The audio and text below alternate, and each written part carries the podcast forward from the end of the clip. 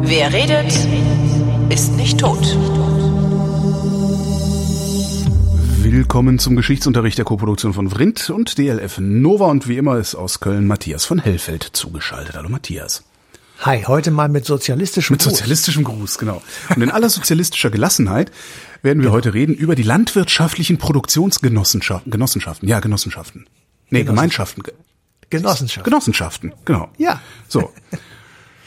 ja, Wat? das ist was ist das? Ähm, ja, also dazu muss naja, man. ist ja im Grunde, ich, mir fällt gerade so auf, das ist eigentlich auch nichts anderes, als dass ein Agrarkonzern riesige Landschaftsflächen, riesige Ländereien sich äh, einverleibt, oder? Also man könnte auch sagen, dass auch heute äh, bäuerliche Betriebe oder Agrarwirtschaften oder Landwirte sich zusammentun und einen großen Bagger hätte ich beinahe gesagt, Trecker kaufen oder ja. ähm, irgendein Gerät, was man, was eben sehr viel Geld kostet, was man äh, aber nicht das ganze Jahr braucht, wo man sich das teilen kann. Also so ein bisschen nach diesem Prinzip war das auch. Aber bevor das, das stattgefunden hat, ähm, musste noch etwas anderes stattfinden. Und wir reden jetzt nur über das Gebiet der damaligen Ostzone der späteren DDR. Mhm. Die Ostzone, ähm, also die fünf neuen Bundesländer, stand unter der Ägide der Sowjetunion und die Sowjetunion hat die erste Führungsmannschaft der Ostzone, also der späteren DDR, aufgefordert, ein Gesellschafts- und Wirtschaftssystem nach sowjetischem oder sagen wir ruhig nach stalinistischem Vorbild zu organisieren.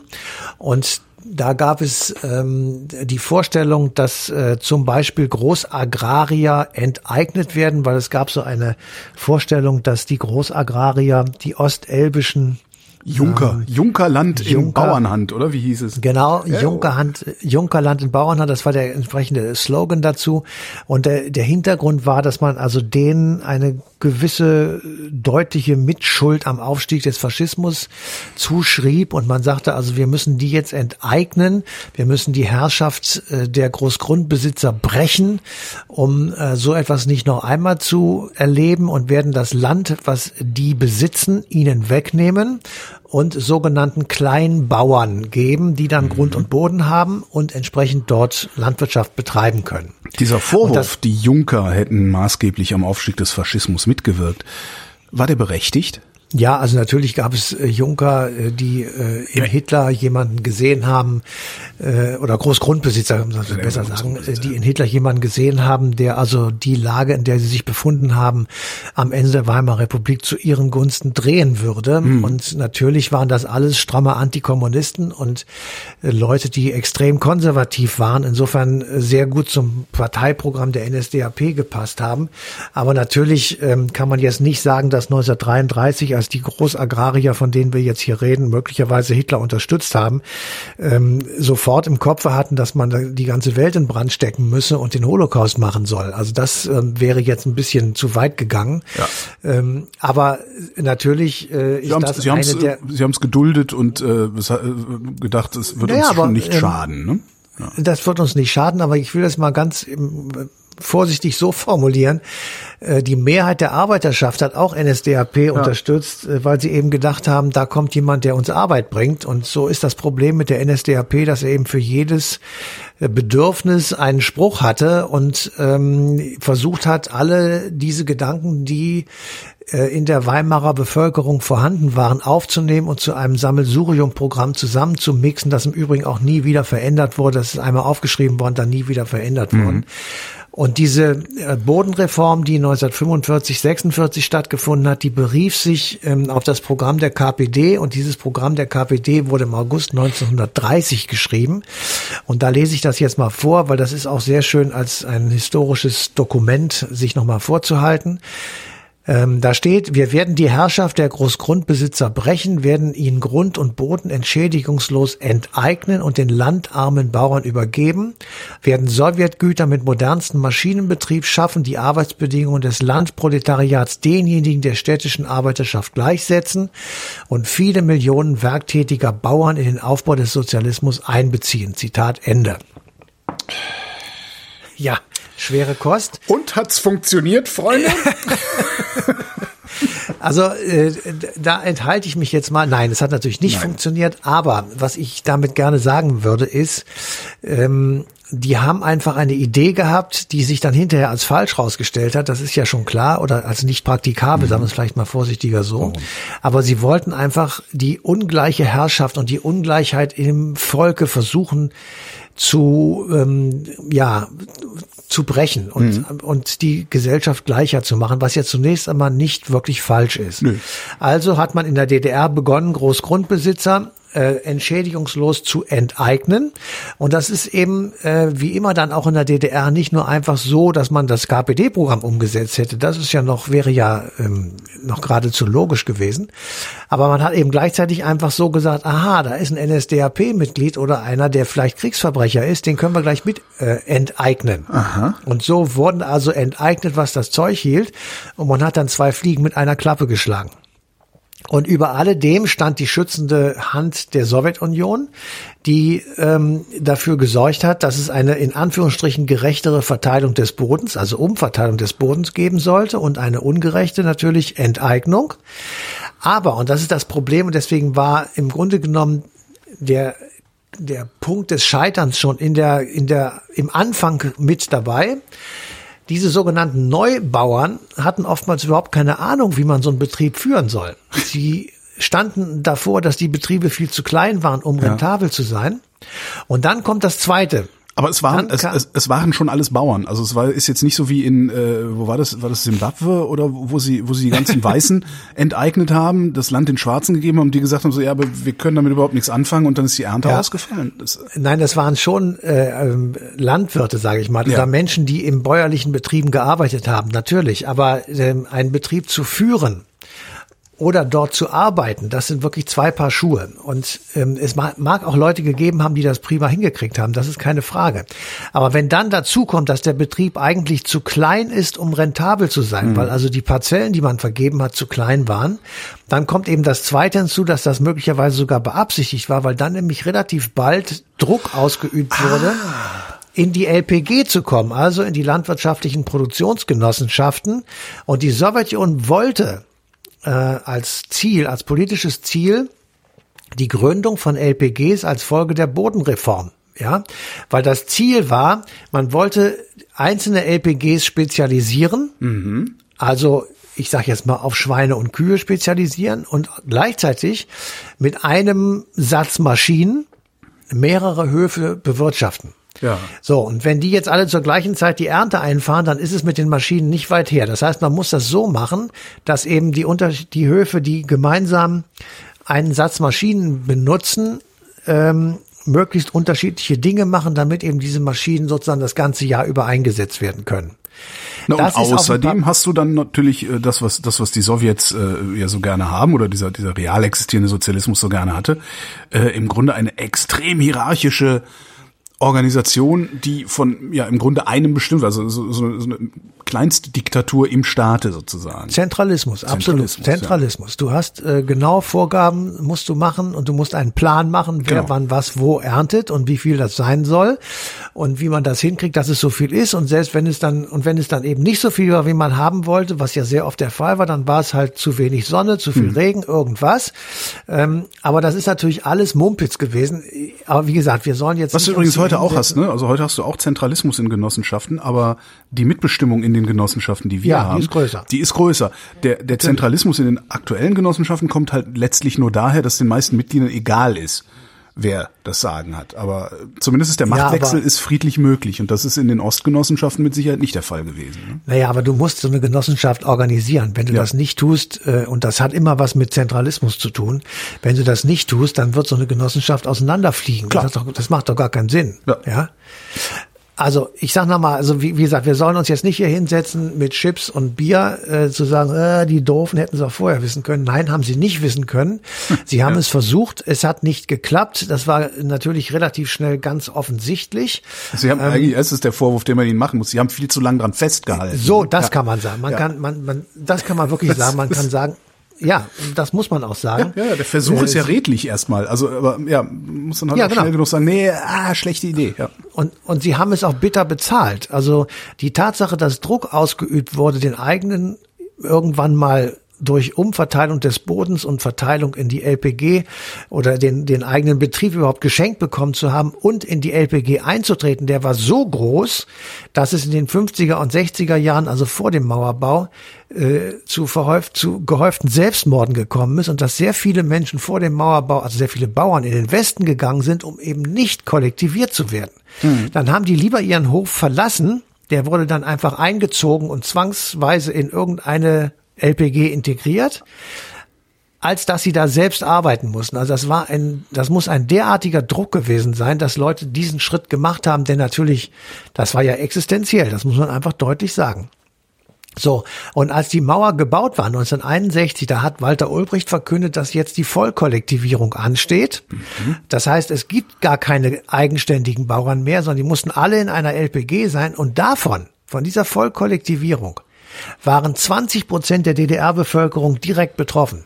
Das heißt, das ist, also diese LPG sind wirklich Einrichtungen gewesen, die in das direkte private Leben der Menschen unmittelbar eingegriffen haben. Und mhm. das ist tatsächlich ähm, eine, eine, das, das kann man sich gar nicht so vorstellen, dass so eine Art Arbeitsorganisation derartig massiv ist, ähm, dass man sozusagen kaum leben konnte, wenn man nicht da drin war. Ja. Und das hatte zum Beispiel zwei, ähm, ja, das ist ein, eine self-fulfilling prophecy. Die Bauern, also die, die gesagt haben, mir ist das egal, ich will irgendwie arbeiten und meine Sachen machen, die sind da reingegangen, weil sie ansonsten bei der Ausleihe der Maschinen benachteiligt worden wären. Mhm. Und dann wären sie benachteiligt worden und hätten deshalb das Abgabensoll nicht erfüllen können. Ja. Clever, ja? clever das so zu drehen. Ja. Hm da, da bist du wirklich dann am Arsch und dann sagst du, ja gut, okay, ähm, was soll ich machen? Ja. So. Und äh, das, das ist das eine. Das zweite ist, du hast einen Abgabensoll, das heißt, die landwirtschaftlichen Erzeugnisse mussten in einer vorgegebenen Menge abgegeben werden. Mhm. Und wenn das ein Bauer nicht erfüllen konnte, weil ich sag jetzt mal irgendwas, eine Reblaus äh, über die Kartoffel ja. gezogen ist oder es eben geregnet oder zu viel Sonne, was weiß ich, ja, mhm. dann gab es sozusagen systematische Benachteiligung. Ja.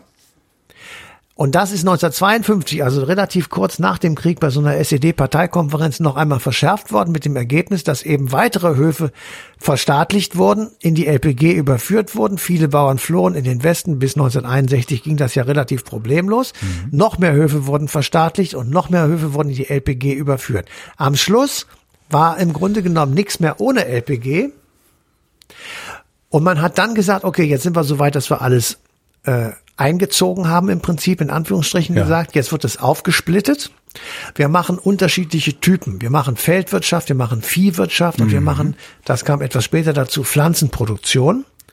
Und äh, Zucht meinst du, ne? Also die hatten, die hatten ja, Zucht, ja. ja Zucht, genau. Mhm. Also Produktion bzw. Zucht, genau.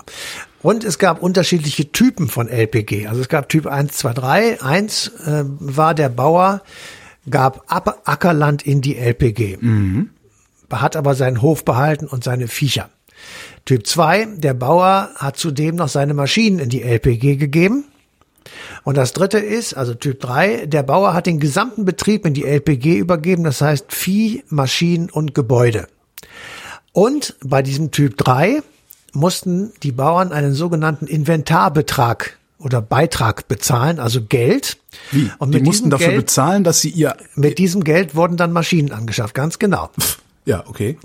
Ja, so. Und am Anfang gab es alle drei Typen, also nur Ackerland gegeben, noch Maschinen dazu und eben äh, gesamten Betrieb inklusive Geld. Und am Schluss gab es nur noch den dritten. Mhm. Also du musstest mich mit Samt und Sonders äh, sozusagen in diese LPG reingeben. Auf Druck der SED wurde das gemacht und damit kannst du dir ja vorstellen, was das für ein Gehuddel gewesen ist, als die DDR aufhörte zu existieren und wir einen Einigungsvertrag ja. herbasteln mussten. Wie willst du das um Himmels Willi auseinander dividieren? Ja, Rückgabe vor Entschädigung haben wir ja dann gemacht, ne? Ja, aber wie, ja, ähm, der Bauer, der 1961 geflohen ist, ähm, der hat, ist mittlerweile pensioniert und hat mhm. keinen Bock drauf. Seine Kinder sind äh, Lehrer katholische Pfarrer und ja. ähnliche Dinge. Also Das geht nicht. Ähm, und was machst du mit denen, die bis dahin äh, das Land bewirtschaftet haben? Wo, wie willst du eigentlich bemessen, was für einen Wert das jetzt noch hat? Oder Aha. vielleicht einen viel größeren Wert, als es damals ähm, ähm, gewesen ist, als es enteignet wurde. Ja. Also wie haben wir das denn dann geregelt eigentlich nach der Wiedervereinigung? Also das war sehr, sehr kompliziert. Ähm, wir haben äh, lange darüber diskutiert, was machen wir jetzt eigentlich mit dem Land, wie viel ist es wert, wer bekommt etwas, die alten Besitzer, die 1945 enteignet wurden oder in die LPG überführt wurden, wie berechnet man den Wert äh, dessen, was damals weggenommen wurde, was ist es heute wert, was macht man mit denjenigen, die seit 1945, 46, 47 dieses Stück Land beackert haben und sozusagen weiter gemacht haben. Wie gehen wir damit um, dass alles, was bis 1949 passiert ist, also bis zum Gründungstag der DDR im Oktober 1949, folgte nach Besatzerrecht. Das mhm. heißt, das war sowjetisches Recht. Oh Gott, da kann, wie, wie geht man damit um? Ähm, was machen wir oder wie, wie berechnen wir das? Und wo, wo, ähm, was machen wir mit den Leuten, deren Kinder und mittlerweile Enkel ganz andere Berufe haben, das also gar nicht wiederhaben wollten. Also das ja. ist eine sehr, sehr komplizierte äh, Geschichte gewesen. Und es ist dann letztendlich auf Entschädigungen zurückgekommen, die ähm, aber auch sehr kritisiert wurden. Es hat viele Gerichtsverfahren gegeben. Und ähm, weil einfach die Frage alleine, welchen Wert legst du zugrunde, den von 1945 ja. oder den von 1990? Alleine das ist schon extrem schwierig. Und dann, wie berechnest du eine Wertsteigerung oder auch natürlich eine Wertminderung zwischen mhm. 1945 und 1990. Also wie soll man das rechnen? Und wer soll eigentlich die Summe bezahlen? Die DDR ist untergegangen. Das war ja. der Versucher dieser ganzen Katastrophe. Die Bauern, die das bis dahin bewirtschaftet haben, die hatten kein Geld. Das scheidet aus mangels Masse. Also zahlt der Steuerzahler eine Entschädigung, deren Ursache allerdings andere zu verantworten haben. Also das ist eine wirklich äh, enorm schwierige Frage mhm. ähm, und die hat eben, wie ich eben schon gesagt, auch viele gerichtliche Prozesse nach sich gezogen, die auch für sehr viel Unmut gesorgt haben, weil es einfach keine vernünftige Entscheidung geben kann. Jedenfalls sage ich das mal so. Mhm. Ja, daher kommt wahrscheinlich auch diese Idee, dass wir Rückgabe vor Entschädigung über das gesamte, äh, über den gesamten Immobilienbesitz äh, oder über sämtliche Grundbücher der DDR mehr oder weniger gemacht haben, obwohl ja, das eigentlich da eine sehr dumme Idee war, äh, was man auch damals ja, schon wissen das, konnte. Das ist dumm, beziehungsweise das ist, ja, was willst du sonst machen? Das ist das äh, Entschädigung, Ent, Entschädigung, ähm, also Entschädigung vor Rückgabe und günstige Kredite okay. an diejenigen, die im Grundbuch stehen, beziehungsweise in dem Haus wohnen. Die hätten dann nämlich innerhalb einer Generation einen Kapitalstock aufgebaut und der Osten wäre nicht so ja, ja, das ist ne? richtig. Also die wären besser äh, im Kapitalismus angekommen. Gab es damals ja. auch äh, Stimmen, die das gesagt ja. haben, aber die sind halt nicht gehört worden. Ähm, ja. Aber die Frage ist doch, wenn du entschädigst, wer bezahlt die Entschädigung? Das die Leute selbst. Ja, ja, die Leute selbst. Dann, dann kriegen die äh, günstige Kredite, genau, aber sie müssen sie sie müssen sie zurückzahlen. Und das ist ja das Problem, dass du, das haben bestimmt hätten viele machen können, keine mhm. Frage. Mhm. Aber auch ganz viele eben nicht. Und die hätten das auch nicht hingekriegt, weil hohe Arbeitslosigkeit war, weil die, die, die Katastrophen, die wir erlebt haben nach 1990, ja die sind ja 1990 gar nicht absehbar gewesen. Die haben sich ja erst 95, ja, 96, ja. 97 herausgestellt. Da waren die Entscheidungen schon längst gefällt. Ja, ja da standen die Wessis schon äh, Hufe scharrend vor den Türen.